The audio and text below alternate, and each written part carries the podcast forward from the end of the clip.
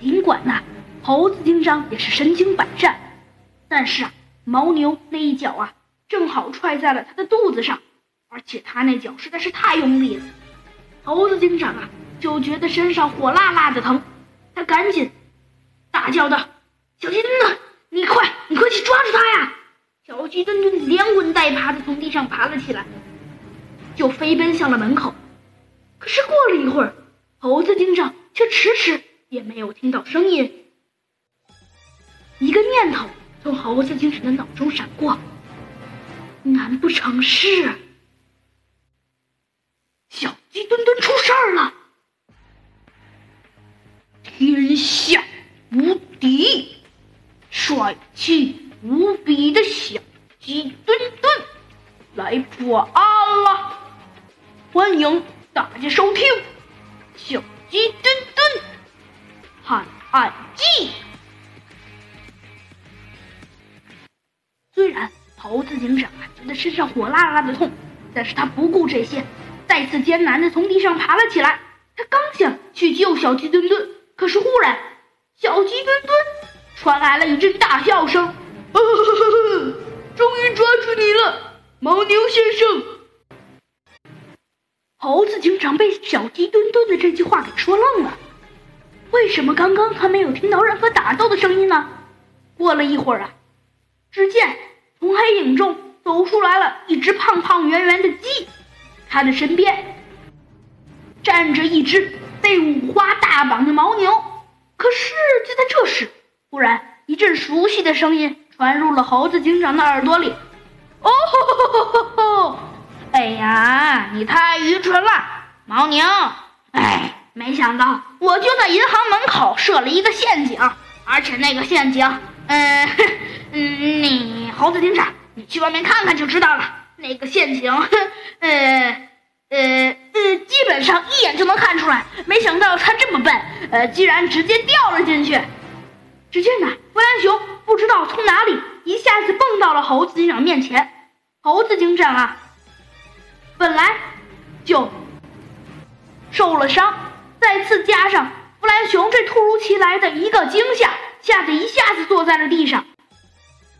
弗兰熊挠了挠头，嘿嘿的傻笑道：“嘿嘿嘿嘿，哦，好了，对不起啦。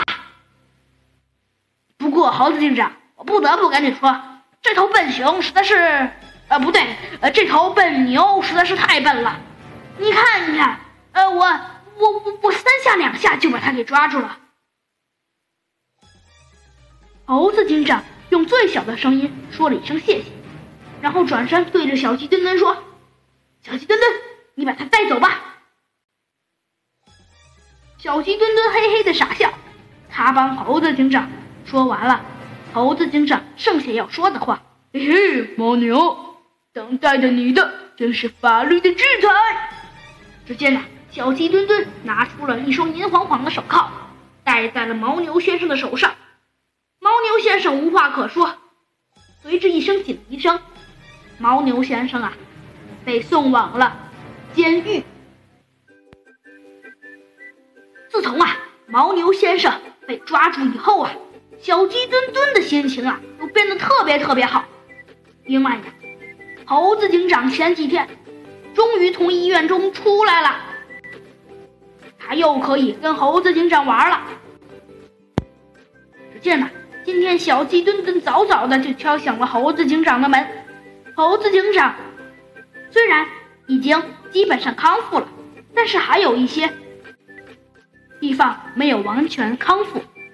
他一瘸一拐的把门打开，看见小鸡墩墩手里拿着一个大袋子，说道：“嘿嘿，猴子警长，平时平时你都说，平时你都说，嘿嘿，每天早上要早早去锻炼身体。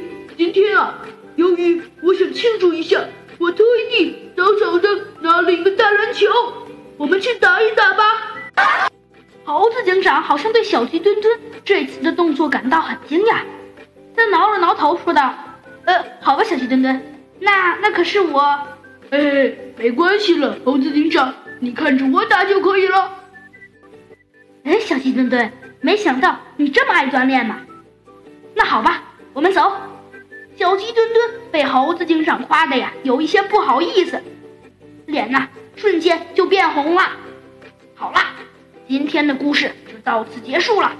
最终，牦牛被接受了法律的制裁。